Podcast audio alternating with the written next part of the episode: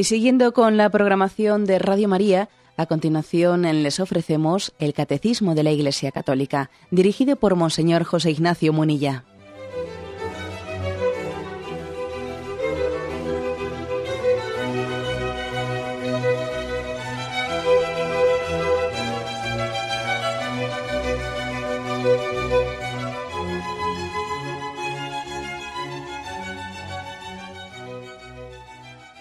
Un cordial saludo a todos los oyentes de Radio María.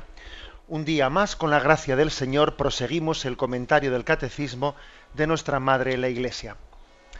Comenzamos la segunda sección de esta primera parte de la profesión de la fe. Habíamos concluido la primera sección, que tiene como título Creo, creemos. La segunda sección ¿eh? de esta parte de, de la profesión de fe, de la parte del credo, que es la primera parte del catecismo, tiene como título La profesión de la fe cristiana, ¿eh? los símbolos de la fe. Es a partir del punto 185. Y primeramente, pues vienen, antes de entrar de, una manera detallada en cada uno de los artículos de la fe, creo en Dios Padre, etcétera, vienen unos puntos introductorios sobre qué es esto de los, eh, de los símbolos de la fe. El primer punto 185 dice así. Quien dice yo creo, dice yo me adhiero a lo que nosotros creemos. La comunión en la fe necesita un lenguaje común de la fe, normativo para todos y que nos una en la misma confesión de fe. Bueno, es decir, eh, aquí mm, decir yo creo eh, es lo mismo que decir nosotros creemos. ¿eh? Yo me adhiero a lo que nosotros creemos.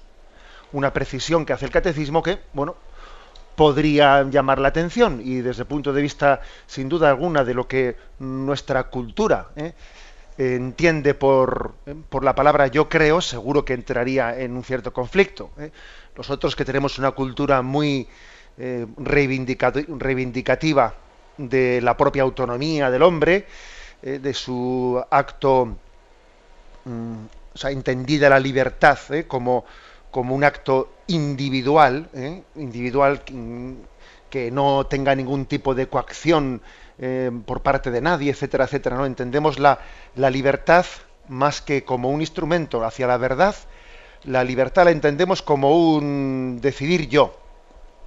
Hemos hecho, hemos hecho un ideal de la libertad en el que lo menos, en vez de decir que, como dice Jesucristo en el Evangelio, que es la verdad la que nos hace libres, ¿no? Es la verdad la que, la que da razón de ser a la libertad. ¿eh? Bueno, pues no, nuestra cultura dice, a mí no me importa la verdad o la mentira, no me importa el bien o el mal, lo que me importa es ser libre. ¿eh? aquí lo importante es que sea yo el que elija, no que elija bien o que elija mal. ¿eh? No importa tanto el objeto de mi elección. El caso es que elija yo. ¿eh? O sea, hemos hecho una. hemos idolatrizado la subjetividad. ¿eh? Hemos idolatrizado el, propio yo, olvidándonos de que hemos sido creados para la verdad, hemos sido creados para el bien. ¿eh? Hemos endiosado la libertad para, para entendernos desligándola de, de, cualquier referencia objetiva, desligándola de la responsabilidad, etcétera. Claro, en ese sentido, nuestra cultura dice yo creo, yo creo. Sí, pero la Iglesia nos recuerda, es que decir yo creo, en el sentido cristiano de la palabra, es lo, lo mismo que decir yo me adhiero a lo que nosotros creemos. Es decir, yo me adhiero a la fe de la Iglesia. Yo no me la invento, o sea, no me la invento. No es mi fe particular. La fe no es un recurso al subjetivismo, como muchas veces se cree. No, no, no es un recurso al subjetivismo. Es una adhesión eh, a la revelación de Dios. Y la revelación de Dios, bueno, es una revelación pública que ha tenido lugar a un pueblo, que ha sido depositada en la iglesia, no en individuos particulares, ¿no? El depósito de la revelación se le ha depositado a la iglesia de una manera orgánica. por tanto, no es una fe a mi manera, no es eh, el subjetivismo, el relativismo, eh, no. En nuestra cultura actual, incluso la palabra fe es casi sinónimo de, bueno, aquí eh, esto no es cuestión de fe, esto es cuestión de que, de que es, de que, mm, de que es verdadero. O sea, es como si cuestión de fe, la palabra cuando se utiliza esa expresión, pues al margen del lenguaje religioso, quiere decir, ¿eh? cuando al, margen del lenguaje religioso se dice, esto es una cuestión de fe, es como decir, vete tú a saber, ¿eh? puede que sí, puede que no, ¿eh? como un, acto, un acto de arriesgarse, no, no, no, eso es lo que popularmente parece, ¿no? Que ha tendido, que ha derivado en significar la palabra fe en un contexto eh, subjetivista, relativista.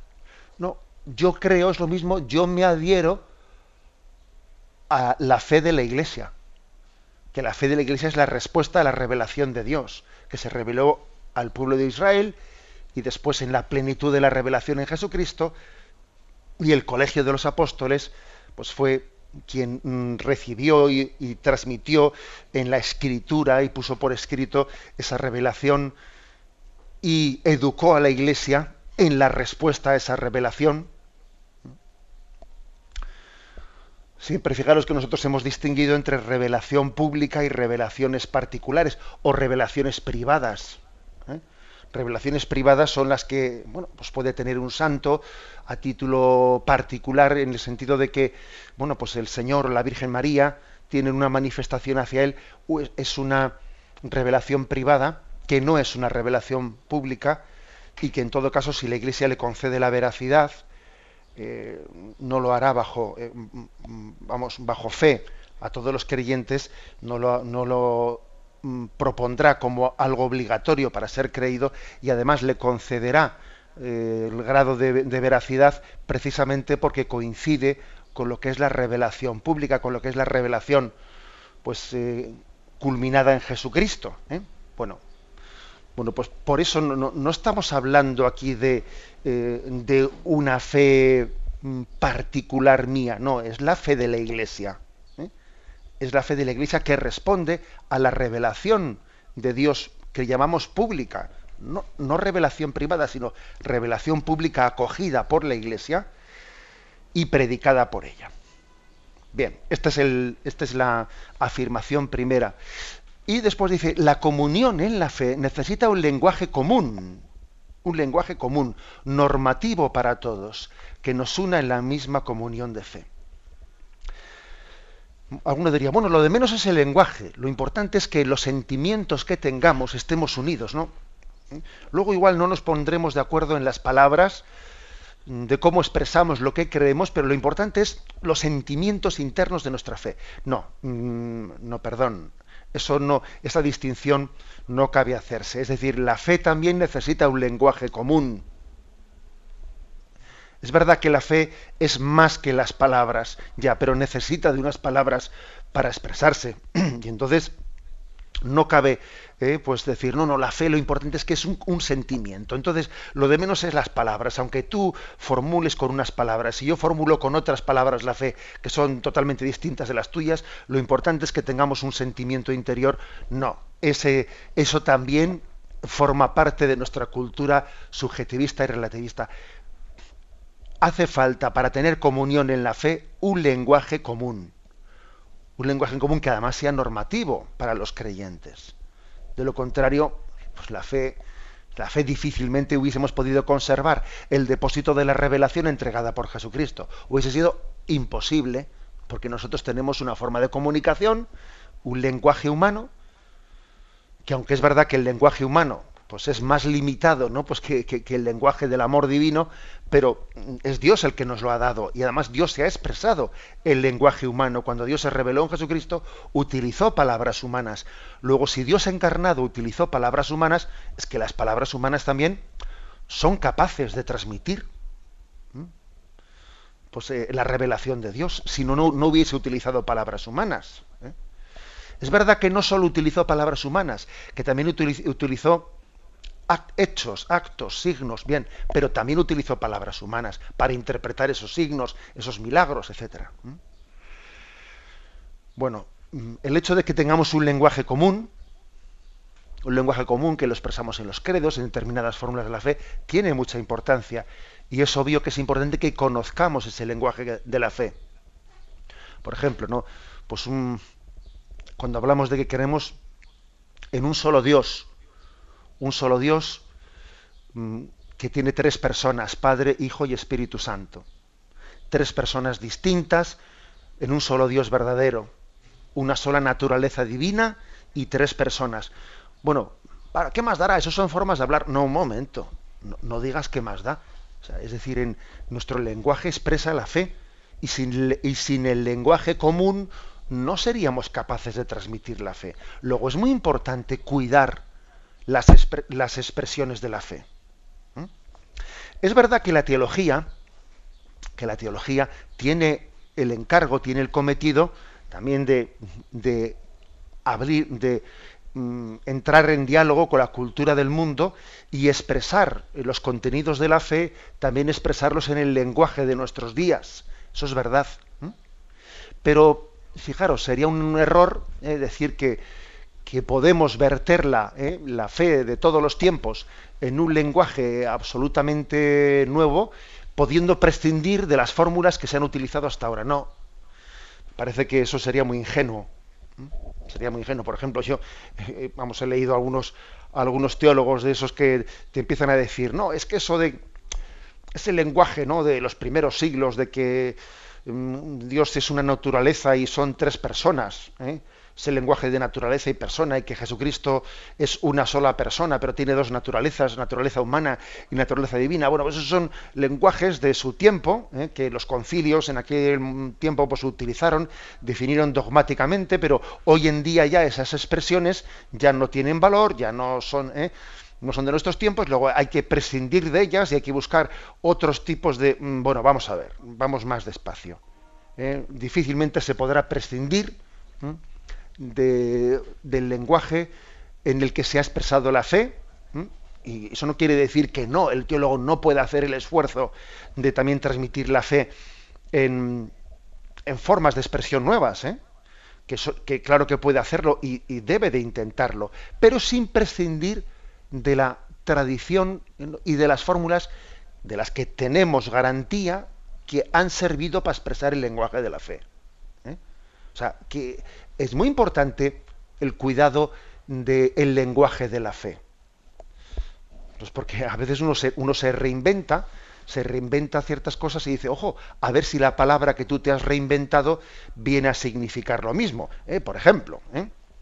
Eh, el concilio de Trento, para hablar de la Eucaristía, utilizó la palabra transustanciación.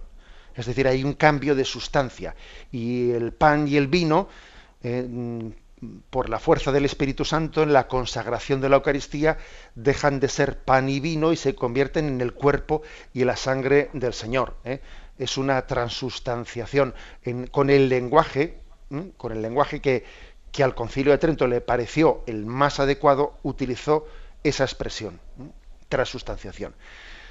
¿Es una palabra un tanto lejana a nuestro lenguaje? Bueno, pues quizás sí, quizás sí, pero anda que no utilizamos hoy en día palabras, palabrejos de, para otras muchísimas cosas. ¿eh? Si empezamos aquí a, hablar de qué, palabrejos utilizamos pues, para montones de cuestiones de, informática del otro y del otro, y no sé, o sea, parece que de, las, de las, palabras que mm, del lenguaje de la fe enseguida tenemos que deshacernos de ellas y tenemos luego que echar mano ¿eh? de montones de expresiones que, que, en cada momento se están, se están inventando, ¿no? Bueno algún teólogo hubo que dijo, bueno, vamos a ver, es que la palabra transustanciación es una palabra que no le dice nada a la cultura de hoy, vamos a decirlo en otro lenguaje. Y por ejemplo, pues hubo algún teólogo que dijo, eh, allá con en la formulación del catecismo holandés, en vez de transustanciación, digamos transignificación. ¿eh? Pero claro, eh, pero su santidad Pablo VI, que era papa en aquel momento cuando se hizo el catecismo holandés, le dijo, un momento, tras significación no es lo mismo que transustanciación, porque que un pan cambie de significado no quiere decir que cambiar de significado no es lo mismo que cambiar de ser, porque lo que la Iglesia dice es que el ser del pan, aunque tenga la apariencia del pan, es Cristo quien está presente. Sin embargo, si tú dices, este que este pan ha cambiado de significado para mí, yo que soy creyente, para mí significa, el pan significa a Jesús. Pero bueno, una cosa es que signifique a Jesús. También la, la, bandera significa la nación, pero en la bandera no está la nación, la bandera es un trapo. Entonces, el pan de la Eucaristía es un signo de Jesús como la bandera es un signo de la nación o como la cruz es un signo del amor de Dios, o está ahí presente. Entonces, eh, su santidad Pablo VI, a aquellos teólogos les dijo, no, perdón, no, la, la palabra trasignificación no sirve para expresar lo que en la Eucaristía acontece y tiene lugar. Bueno, eh, se dijo transustanciación entonces. No estamos diciendo que no se pueda utilizar más que esa palabra, pero veamos a ver si queremos buscar otra palabra, bueno, que sea una palabra que exprese verdaderamente el misterio, no que lo esté de alguna manera mm, limitando. O sea, es decir, que el, el lenguaje común para expresar la fe es importante, es normativo es normativo. Y aunque tenemos que hacer en la, en la teología principalmente, ¿no? el esfuerzo de buscar un lenguaje ¿no? cada vez más ¿eh? Eh, comprensible, significativo, etcétera, no podemos prescindir de las palabras con las que eh, se ha transmitido la fe.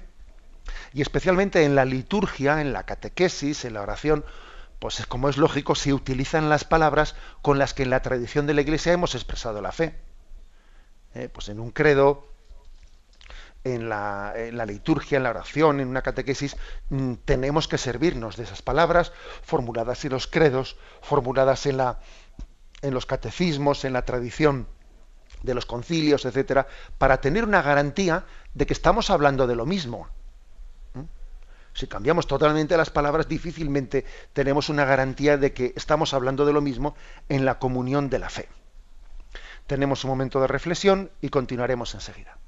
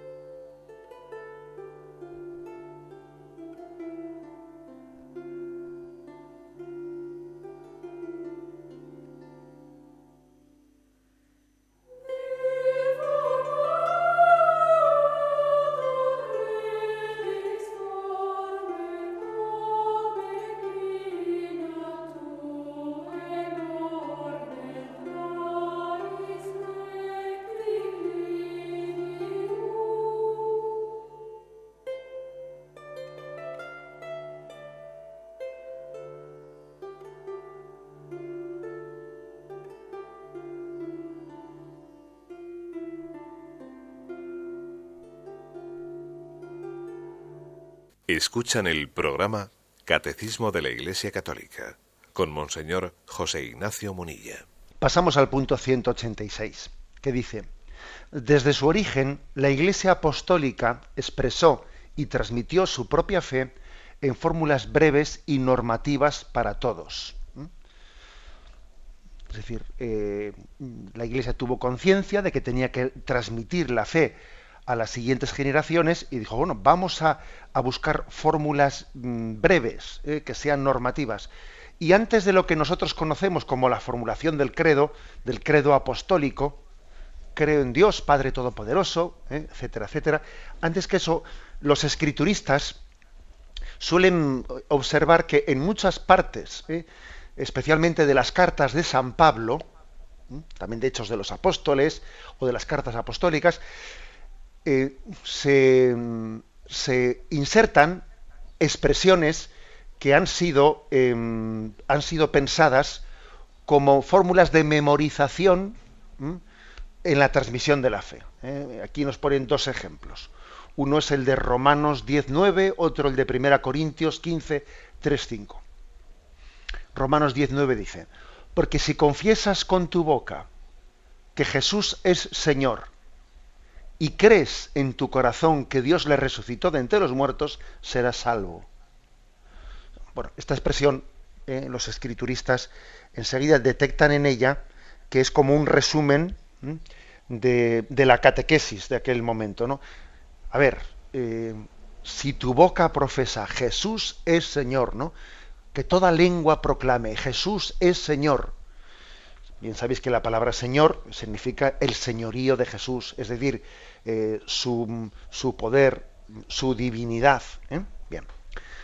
Si tu boca confiesa Jesús es Señor, toda lengua proclame que Jesús es Señor, y en tu corazón crees que Dios le resucitó de entre los muertos, serás salvo. En tu interior debes de profesar que Cristo vive, que Cristo vive, que no solo es la historia de un antepasado, no, sino que Él vive, que con Él puedes tener en este momento, puedes y debes de tener una relación personal con Él, porque Él vive, te conoce, te está escuchando, te quiere hablar, quiere tener una amistad personal contigo. En eso debe estar vivo en tu interior. Luego, por una parte es con tus labios profesar Jesús es Señor. Y en tu corazón, que esa palabra que dices con tus labios, que en tu corazón se traduzca en que crees que Él vive. Que no es una historia en, en aquel tiempo dijo, no, no, que, estás hablando con alguien ¿eh? que te ama, que te escucha, que te mantiene en la vida. Eso es lo que te dará la salvación. Por una parte, la confesión de la fe con los labios, con una eh, fórmula de decir, Jesucristo es el Hijo de Dios, Él es el Señor. Y no únicamente una palabra, sino que esa palabra está conectada con, con tu mm, acto de mm, plena confianza y abandono en Cristo resucitado. Bien, este versículo, por ejemplo, Romanos 19, que ha explicado ahora brevemente, era una primera fórmula que los apóstoles utilizaban cuando catequizaban, cuando hablaban, cuando hablaban a las masas. ¿Y qué tenemos que hacer para creer? Eh, ¿Creed que Jesús es el Señor? Confesadlo, bautizaros, etcétera. O sea, les daban como una breves fórmulas de cómo, cómo confesar, ¿eh? cómo confesar la fe. Otro texto es el de Primera Corintios, capítulo 15, versículo del 3 al 5. Y dice, dice San Pablo a los Corintios, porque os transmití en primer lugar, lo que a mi vez recibí, que Cristo murió por nuestros pecados, según las Escrituras, que fue sepultado y que resucitó al tercer día, según las Escrituras, que se apareció a Cefas y luego a los doce. Bueno, es decir, San Pablo dice, oye, mm, yo os transmití lo que en, a su vez yo recibí. ¿Eh? como diciendo, yo no me invento la fe. O sea, al mismo precio que lo he recibido, te lo transmito. ¿eh? el precio es una manera de hablar, ¿no? Yo tengo conciencia de, haber sido depositario y gratis lo recibí, gratis lo doy. Es decir, yo no me quedo ni pretendo amoldarlo a mí. No. ¿eh? Os transmití lo que yo recibí, dice San Pablo. ¿Y qué es eso? Bueno, pues él lo resume de esta manera primero, que Cristo murió por nuestros pecados, según las escrituras, y lo de según las escrituras tiene su importancia porque es decir, estaba escrito, está confesado en las escrituras, Cristo murió por nuestros pecados, primero, y segundo, que fue sepultado y que resucitó al tercer día, es decir, la resurrección de Cristo al tercer día, según las escrituras, ¿eh? Y tercero, que se apareció a Cefas y luego a los doce. O sea que también tiene importancia la aparición de Jesús resucitado a los doce apóstoles, porque ellos son testigos de la resurrección. ¿eh? Abro un pequeño paréntesis.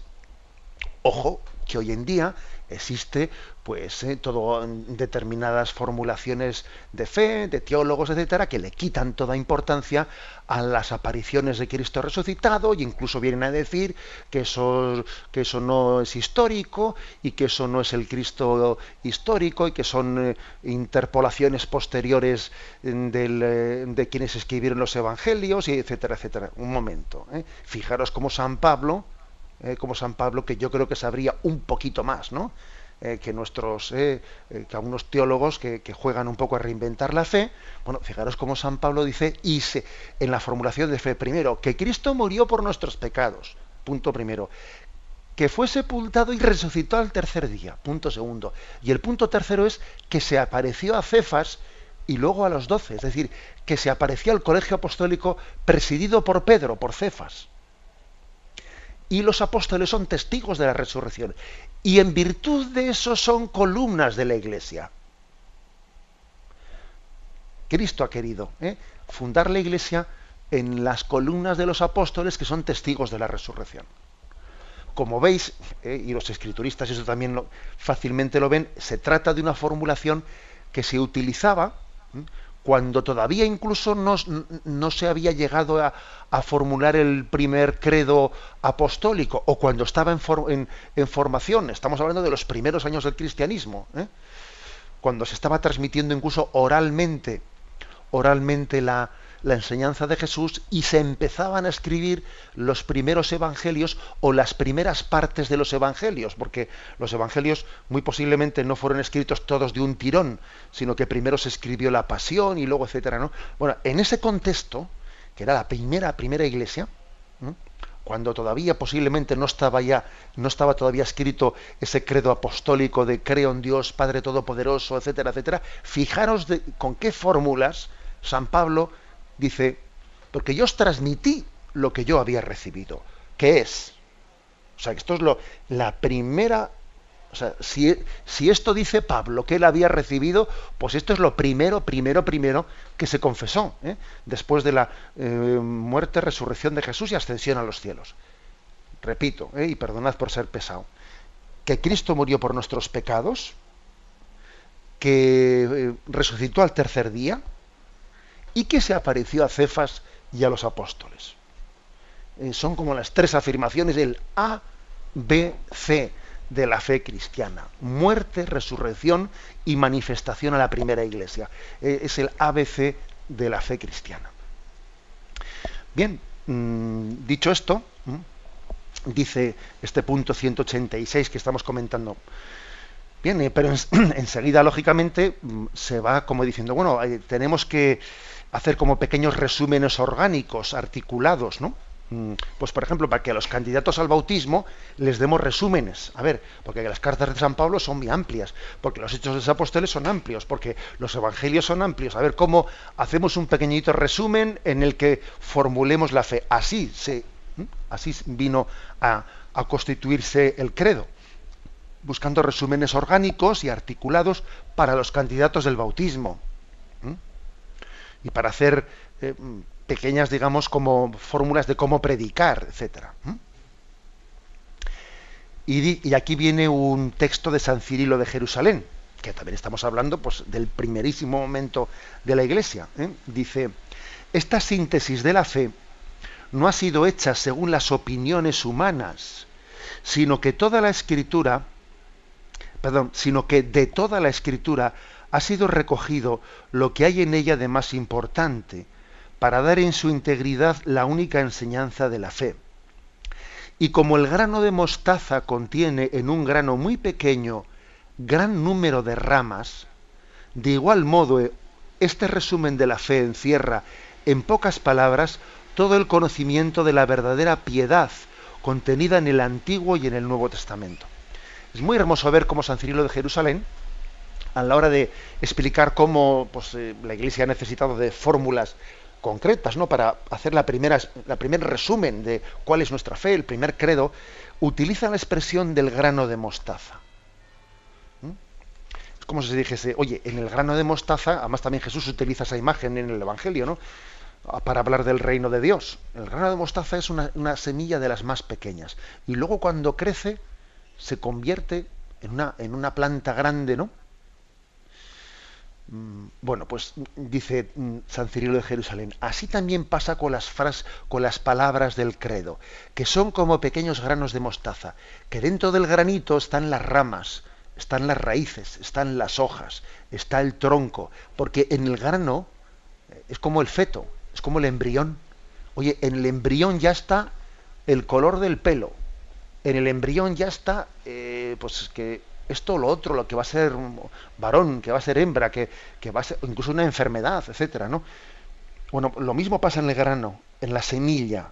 Bueno, pues el credo es como una semilla que por la asistencia del Espíritu Santo en, el seno de la Iglesia, esa semilla se irá predicando más y más. El credo, el credo apostólico que, que, que se, vamos, que cabe en, no sé, pues en siete, ocho líneas, ¿no? Dice todo. Todo lo que este catecismo que estamos aquí explicando, que tiene montones de páginas, ¿no? Pero todo este catecismo está contenido en ese granito, en esa semilla que es el credo apostólico. Si me apuráis más, ¿eh? ese credo apostólico está contenido en, ese, en, ese, versículo que he explicado antes que dice yo, de San Pablo, 1 mm, Corintios 15, 3, que dice yo recibí lo que a su vez me transmitieron, que Cristo murió por nuestros pecados, que resucitó al tercer día y que se manifestó a los apóstoles. Bueno, es decir, que la grandeza de la fe es que puede decirse con muy pocas palabras, o esa semilla se puede extender y se puede explicar con mucha más profusión. Pero es lo mismo, esa es la grandeza de la fe.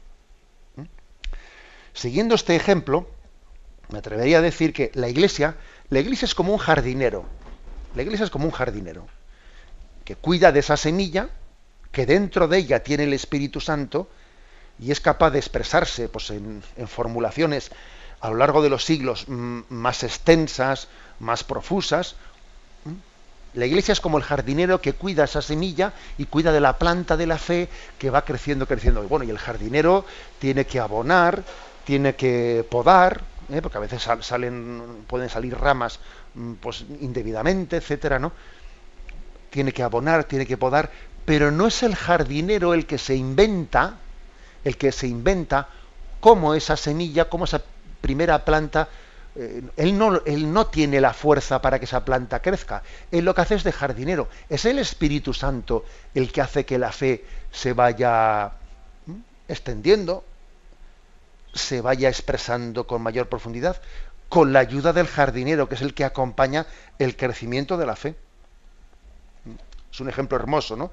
El que pone aquí San Cirilo de Jerusalén. Tenemos un momento de reflexión y continuamos enseguida.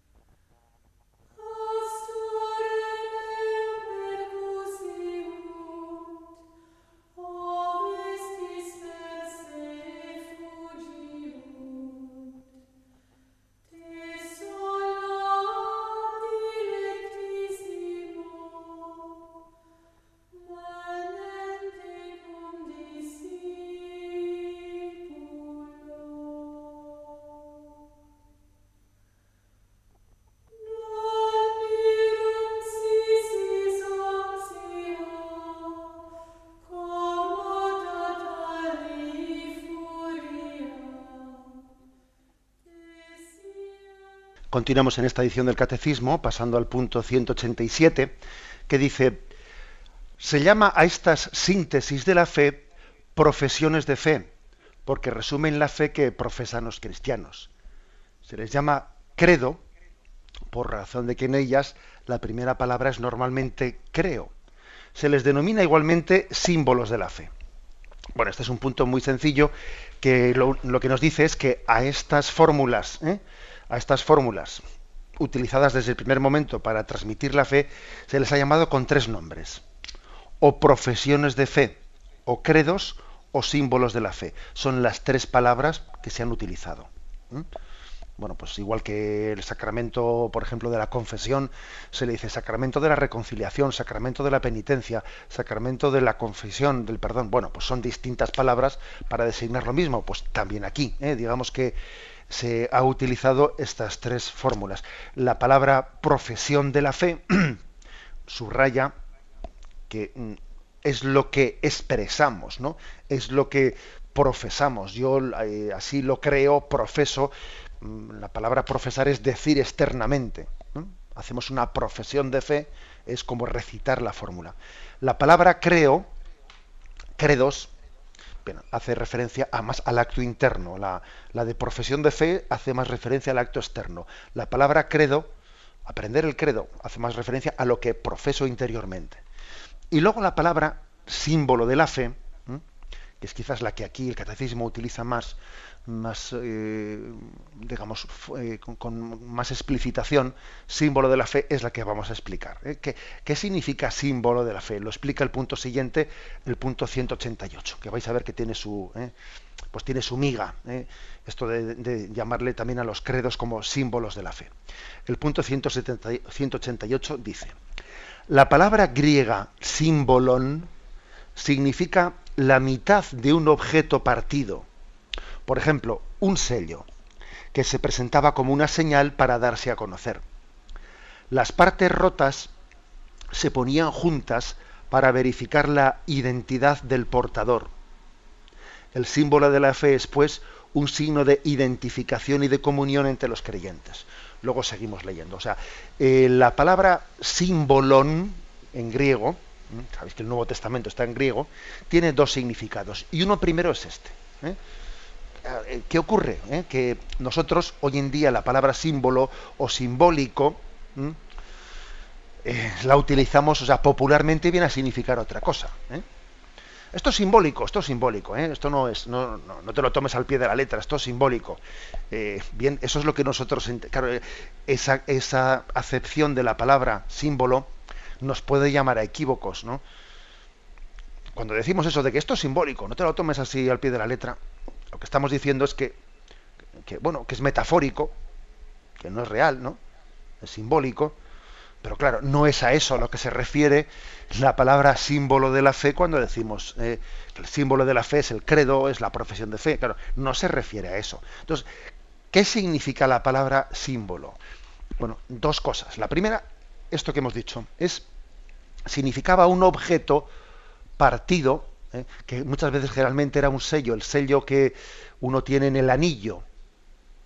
Entonces tenía un, en su anillo ese sello que tenía, tenía como una figura partida. Y la otra mitad, la otra mitad de la figura estaba en otro anillo que tenía otro señor en otro sitio, ¿no?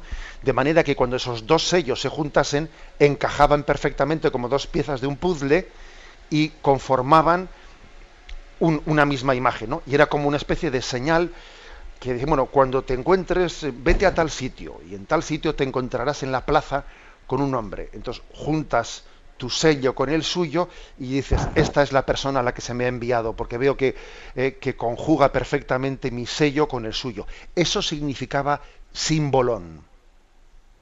¿Mm? Eso significaba símbolón. Y esto, esto es lo que significa el símbolo de la fe, el credo.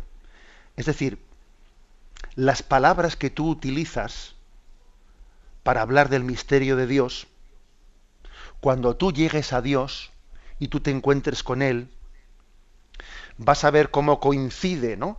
tu sello con, el, con la verdad de Dios y vas a ver cómo se junta tu sello con el, con, el de Dios y conjuga perfectamente la fe que tú has formulado con el misterio de Dios que vas a contemplar. Fijaros qué expresión tan bella y tan profunda. ¿eh? Esto es el símbolo de la fe nada que ver, repito, eh, nada que ver con lo que hoy en día entendemos por símbolo. Eh, es que esto es simbólico, esto no es verdadero. Como que no, eh. O sea, quitemos eso de la mente.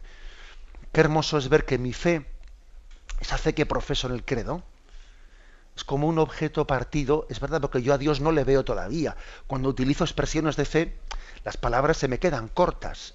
sí, es verdad, se me quedan cortas, pero al mismo tiempo van a encajar perfectamente cuando yo llegue a la visión de Dios, van a encajar con esa visión y entonces un sello encajará perfectamente con el otro y harán la figura eh, completa en la, en la visión beatífica. Dice aquí el catecismo. Las dos partes rotas se juntan para verificar la identidad del portador. El símbolo de la fe es pues un signo de identificación y de comunión entre los creyentes. O sea, yo también junto mi sello con, por ejemplo, con un creyente de la China, ¿no? Y fíjate que, culturalmente qué distintos somos, ¿no? Pero mi fe es perfectamente encajable con la suya, ¿no? Mi sello se encaja con el suyo, o con un africano, con un... ¿eh? Y eso es impresionante. También esa, especie de mm, complementación se refiere a mi fe con el misterio de Dios o también entre los creyentes. ¿no? Bien, este es el primer sentido de la palabra símbolo, símbolo de la fe. Y el segundo, dice aquí, símbolon, la palabra griega, significa también recopilación, colección o sumario. El símbolo de la fe es la recopilación de las principales verdades de la fe. De ahí el hecho de que sirva de punto de referencia primero y fundamental de la catequesis. ¿eh? El segundo sentido es este. El símbolo de la fe recopila, suma, integra eh, las verdades de fe que están contenidas en toda la escritura y en la tradición oral. ¿eh? O sea, el símbolo de la fe, la fe de la Iglesia, mm, es lo que decía San Pablo, yo he recibido una fe que a, su vez os transmito. O sea, yo no me, yo no me atrevo a, a inventarla, yo no me atrevo a podarla, yo no me atrevo, no, no, o sea, es decir, este es, como es algo sagrado, como es algo que me supera, yo tengo, me siento con el deber moral de, de transmitirla en fidelidad. Luego, el símbolo es también, como dice aquí, recopilación colección, sumario, eh, la suma de todas las verdades de fe. Y, no, una, eh, y no una selección según mi, mi criterio, no una selección según lo que me parece que va a estar mejor acogido, etcétera. Eh. Me habéis oído en este programa más de una vez que hay dos maneras de leer la Sagrada Escritura. Una es leerla quedándose, pues, eh, seleccionando los textos que me resultan más atrayentes, que me resultan más significativos, y entonces esa es una manera de leo la escritura y me quedo en los textos que me dicen más. Bueno, está bien, pero eso, eso como te puedes imaginar, tiene algo de incompleto, porque hay otra manera de leer la escritura, que es leerla y fijarme también en los textos que mm, no me dicen tanto, o incluso me chirrían un poco, porque son también palabras de Dios, igual que los otros. ¿eh? Y entonces me voy a quedar y me voy a detener especialmente en los textos que me resultan menos significativos, porque el hecho de que no me, sienta tan atraído por ellos denota que yo tengo una carencia hacia eso que Dios me está expresando en esa palabra de Dios. ¿eh? Luego yo no voy a quitar esto, ¿eh? no, no, sino lo voy a sumar. ¿no? Por eso también el símbolo de la fe es suma, es recopilación y no es selección de lo que pues una fe a la carta. ¿eh? Esto sí, esto no, esto me viene bien, esto no, oiga, esto, esto no es una fe a la carta. La fe símbolo es la recopilación, la suma, el sumario, sumario resumido de, mm, pero ojo, cuando digo resumido no es, mm, digamos, ideológicamente cribado, no, sino e, es el depósito entero de la fe, ¿no? El que se nos, el que se nos transmite. Bueno, pues he aquí eh, también este doble sentido. Y entonces, digamos, lo que, lo que el catecismo nos dice es que tres han sido las palabras con las que se ha, se ha formulado pues en la tradición de la Iglesia estas recopilaciones. Una es las profesiones de fe, otra es los credos, o otra es los símbolos de la fe. Pero las tres palabras dicen lo mismo. Aquí en el catecismo se nos trae, mm, o sea, se ponen en dos columnas los dos principales credos o símbolos de la fe o profesiones de fe, que es el de los credo apostólico, que es el que hemos aprendido de pequeñitos, creo en Dios Padre Todopoderoso, que del cielo y la tierra, y el credo de Nicea Constantinopla, que es el credo más largo que a veces también rezamos en la liturgia. Creo en un solo Dios, Padre Todopoderoso, Creador del cielo y de la tierra, de todo lo visible y lo invisible. Son las dos fórmulas principales de dos profesiones de fe, credos o símbolos de la fe, tal y como han sido designados de distintas maneras. Lo dejamos aquí y damos paso a la intervención de los oyentes. Podéis llamar para formular vuestras preguntas al teléfono 917 107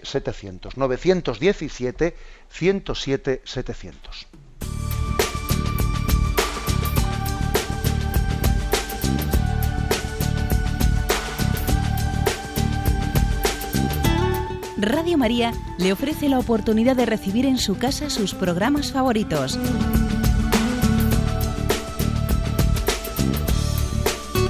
Ahora lo puede hacer a través de nuestra página web www.radiomaria.es o bien llamándonos al 902 500 518.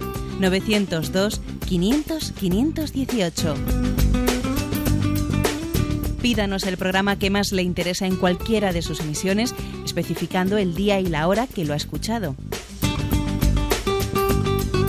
Solo nos tiene que decir si lo quiere en CD de audio o CD o DVD en MP3.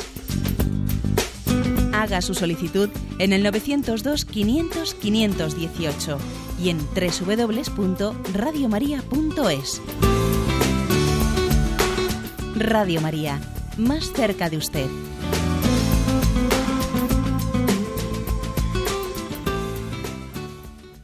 Escuchan el programa Catecismo de la Iglesia Católica con Monseñor José Ignacio Munilla. Sí, buenos días. ¿Con quién hablamos? Buenos días, don José Ignacio. Adelante. Llamo desde Guipúzcoa. Muy bien. Verá, usted haya dicho cosas muy serias. Siempre las dice, pero hoy más que nunca. Verá, hay cuando dice este cómo se cambia eh, en, la, en, la, misa, en las misas que, que estamos acudiendo, a las misas, a las Eucaristías, estamos viendo cómo se cambia. Eh, el gloria y el credo. Dicen, oye, no, no, no recéis el gloria o el credo que es nuestra confesión de fe y el gloria que es la alabanza al Padre, al Hijo y al Espíritu Santo. No, hay una tendencia, hoy en día, hay una tendencia que si se reza gloria no se dice este el credo. Contestación por mi parte. En la Eucaristía no hay tendencias. Luego, en la en, la, en el Evangelio, bueno, el Evangelio se lee tal cual, las lecturas y eso. Pero, este, luego, la explicación que se da es una mutilación total. Están ahora esta temporada con su horizontalidad. Si no hay una verticalidad junto a esa horizontalidad, poco podemos hacer. Y luego, este, decir, el, el creer este, a Dios, bueno, ni, casi ni se le nombra, se dice, Dios es, buen, es amor y aquel no puede condenarnos. Entonces dices, pero no es imbécil, no, es no le puedes poner a nuestra altura. Es amor, pero porque es amor nos tendrá que pedir cuentas también. Y a Jesucristo ni nombrarle. Al Espíritu Santo ni se les ocurre. La Virgen, buh. y los santos, arquituk, dicen. No, no existen. Y el canon, lo que es el prefacio, como les da a entender. Y el canon o las oraciones eucarísticas tenemos una riqueza dentro de nuestra iglesia. ¿eh? Y siempre la más corta, y aparte de eso, se saben de memoria y hay cambios también. Yo digo, esto de verdad, de verdad, eh, este, es válida o es, es verdaderamente la Eucaristía que tiene que ser. Nada más, esperando a su respuesta. Muy bien. Bueno, pues la oyente, la verdad es que así con una expresión no pues eh, preocupada, habla de, de algo que, que, es cierto, ¿no? Eh, aunque sea un tanto políticamente incorrecto lo que, lo que esta oyente ha dicho, creo que tenemos que tener capacidad autocrítica, ser humildes y reconocer que, que, esa denuncia, ¿no? Pues que esta oyente ha hecho es que es verdadera. Cuando, cuando dice el, el catecismo que la comunión en la fe necesita un lenguaje común, normativo para todos y que nos una en una misma confesión de fe, estoy leyendo literalmente, ¿no? El punto 185 del catecismo que ya hemos explicado, claro, es que es así, es que para que tengamos comunión de fe necesitamos un lenguaje común que es normativo para todos. Yo no me puedo cambiar eh, las lecturas, yo no puedo cambiar el, el, canon de la misa, no puedo cambiarlo. No puedo cambiar el credo, no puedo ponerlo, rezarlo, no rezarlo. No, eh, eso de que si se reza el, el, gloria no se reza el credo, eso no, eso no es verdad. O sea, el, gloria y el credo se rezan todos los domingos.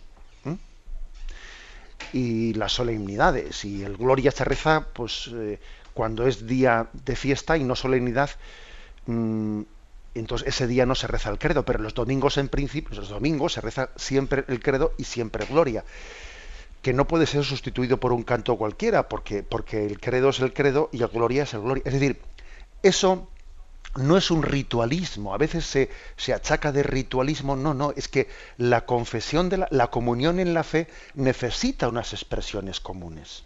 ¿eh?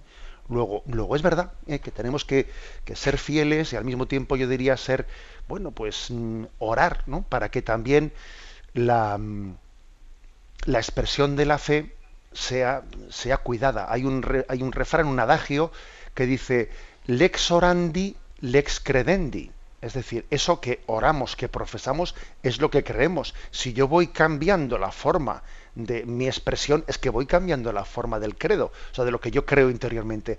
Lex orandi, lex credendi. Por eso la Iglesia pone una norma en la expresión, para que también eh, eso guarde, custodie la comunión en la fe. Damos paso a un, siguiente oyente. Buenos días. Hola, buenos días. Sí. Soy de Tenerife. Adelante. Mire, es que el otro día eh, en casa de mi madre le habían dado, mi madre estaba, es mayor y está enferma, y, eh, tenía una cosa que le dieron que ponía a ver si es verdad todo esto. Dice, oración maravillosa que salva miles y miles de almas. Y es una promesa que hizo Cristo en mensaje del Señor a los siervos del Divino Amor en el año 1976, que dice, si me pedís salvar un alma por cada latido de vuestro corazón, os los concedo a quien me lo pida. Bien. Y pone con licencia eclesiástica. De acuerdo. Vamos a ver, eh, la verdad es que mm, desconozco esas revelaciones particulares del divino amor que dice usted. Eh, el hecho de que dice que diga con licencia eclesiástica quiere decir pues que mm, pues algún obispo ha dado su visto bueno en el sentido de que no obsta esas revelaciones particulares, no obstan nada contrario a la fe de la Iglesia. Pero eso no quiere decir que el obispo haya garantizado que esas revelaciones particulares sean, sean ciertas. ¿Eh? Me explico. ¿eh? Con licencia eclesiástica quiere decir eso, es decir, eh, el obispo ha leído esas revelaciones particulares y ha dicho, bueno, pues aquí no hay nada contrario a la fe de la Iglesia. Como no hay nada contrario, si usted quiere, si usted le atrae, siente, siente la atracción de rezar esta devoción de esta manera particular, con esta oración particular, etcétera, adelante, puede usted hacerlo. Pero es verdad que es bueno distinguir la devoción particular de la fe de la Iglesia, es decir, que no es que la fe se reinvente por esas revelaciones de 1976. Entiéndame usted que el que hubiese rezado en el año anterior, en 1975, no, mire usted, no, no, eh, no, es que él tuvo la mala suerte de no conocer la fórmula mágica y milagrosa que fue revelada en el año siguiente. ¿Me explico? ¿Eh? O sea que puede servir la fórmula, pero sin hacer de ella eh, un medio al que todo el mundo tiene que, tiene que servirse de él. Sino es una devoción privada, una devoción particular, pero que no es contraria a la fe de la Iglesia y que en ese sentido tiene eh, la licencia eclesiástica por parte de algún obispo. Adelante, demos paso al siguiente oyente. Buenos días. Buenos días, monseñor. Sí, adelante. Eh, soy Daniel, llamo desde Salamanca y le quería comentar dos cosas. Por una parte, de las palabras que decía hoy, por ejemplo, de la transubstanciación, yo creo que son tan la misma palabra, ya no solo la fe que es inmutable, pero la palabra yo creo que es tan actual como siempre porque son palabras que bueno, se recurre al latín y al griego y eso claro lo tiene que hacer gente estudiosos, pero es la fe de todo el pueblo y, y, teniendo asistido por el Espíritu Santo y, teniendo esa palabra se explica y yo creo que todas las generaciones la pueden entender igual y no hay necesidad de buscar otros conceptos. Y luego también eh, le quería comentar, porque como el catecismo cuando se aprobó, ustedes lo revisaron, todos los obispos, ¿no? Bueno, usted entonces todavía no era, pero los del mundo. Sí. Pues eh, yo creo que quizás se podía, sin aumentar mucho el texto, incluir unas precisaciones, porque en el catecismo ese antiguo que había de preguntas y respuestas, que he tenido ocasión de verlo, pues es más breve y en general todo, claro, está menos detallado, pero hay algunas cosas que vienen más detalladas y creo que vendría bien aquí. Por ejemplo, en la confesión, pues explica que se deben, respecto a los pecados graves, enumerar eh, bajo número eh, la especie y las circunstancias también que cambian la especie o añaden, por ejemplo, si uno dijera una blasfemia, pero la dice en la iglesia, pues todo eso son cosas que hay que detallar y aquí no, no viene especificado. Entonces quizás convendría en el catecismo porque no aumenta mucho el texto y da un poco de, claridad. Y también en algunos mandamientos por ejemplo eh, especifica más la materia. En el noveno mandamiento cuando explica eh, que el que se pone sin causa justificada en peligro grave de consentir en pensamientos o deseos impuros como espectáculos o pues comete pecado grave y eso vendría bien precisarlo hoy porque mucha gente, muchos católicos, no hay manera de, arrancarles de, cosas de televisión y de, y de cosas que son objetivamente peligrosas. O, por ejemplo, bueno, este es menos importante, el, juramento especifica que jurar sin necesidad, pero con verdad es pecado venial y jurar sin, eh, de cualquier manera, pero en falso es pecado grave, que eso sí bien. De acuerdo, si le parece vamos a dejarlo para que podamos tener tiempo de contestar, que se echa el tiempo enseguida encima. Bueno, con respecto a lo primero que ha dicho, eh, vamos a ver, eh, la palabra transustanciación es verdad que está tomada, o sea, el momento en que el concilio de Trento la utiliza, eh, existe pues en, la escolástica una en la filosofía escolástica de aquel momento existe una distinción entre sustancia y accidente, ¿eh? que mm, bueno, pues que es, mm, forma parte de la, mm, de la filosofía de su tiempo, que actualmente esa distinción no no se utiliza tanto. ¿Eso quiere decir que la Iglesia cuando habla de transustanciación está asumiendo, está haciendo suyo eh, eh, la teología, la filosofía escolástica de aquel tiempo? No, no, no es así, sencillamente utiliza la palabra transustanciación en su concepto más de sentido común. Es decir, una cosa es la sustancia y otra cosa es el accidente, no en el sentido de Aristóteles y etcétera, tal y como él entendió eso y luego la escolástica lo transmitió, sino es también como una utilización de los términos en su sentido más de sentido común. ¿eh? En la concepción, porque hoy en día, pues mire usted, pues yo creo que la mayoría de los oyentes aquí no, conocemos a, Aristóteles y toda, su, y toda su teoría, pero entendemos que una cosa es la sustancia y otra cosa es lo accidental. Entonces, la sustancia es que Cristo está presente y lo accidental es que el pan tiene apariencia de pan y vino. Bien, o sea, ¿podrían buscarse fórmulas para decirlo mm, de, otra manera? Sí, podrían buscarse. Pero lo que decimos es que no se puede renunciar a las fórmulas con las que ya se ha conseguido expresar el misterio de la fe con corrección. Porque si renunciamos a las fórmulas, eh, pues eh, vamos a decir que corremos el riesgo que lo nuevo que digamos no lo digamos correctamente. Y con respecto a lo último que dice, bueno, yo creo que igual puede, podemos pecar un poco demasiado pretenciosos el decir yo creo que el catecismo actual esto no lo dice, tiene que decirlo mejor. Hombre, a mí me parece que el catecismo actual está muy estudiado, ¿eh? muy estudiado. Y aunque igual eh, pues no contenga ciertas cosillas, ¿no? que, esas preguntas y las respuestas que usted conoció, ¿eh? mm, pues puedan tener, sin, vamos, sin duda alguna, la sustancia de la fe está bastante más explayada y explicitada que el catecismo que usted conoció anteriormente. ¿eh? Me despido con la bendición de Dios Todopoderoso, Padre, Hijo y Espíritu Santo. Alabado sea Jesucristo.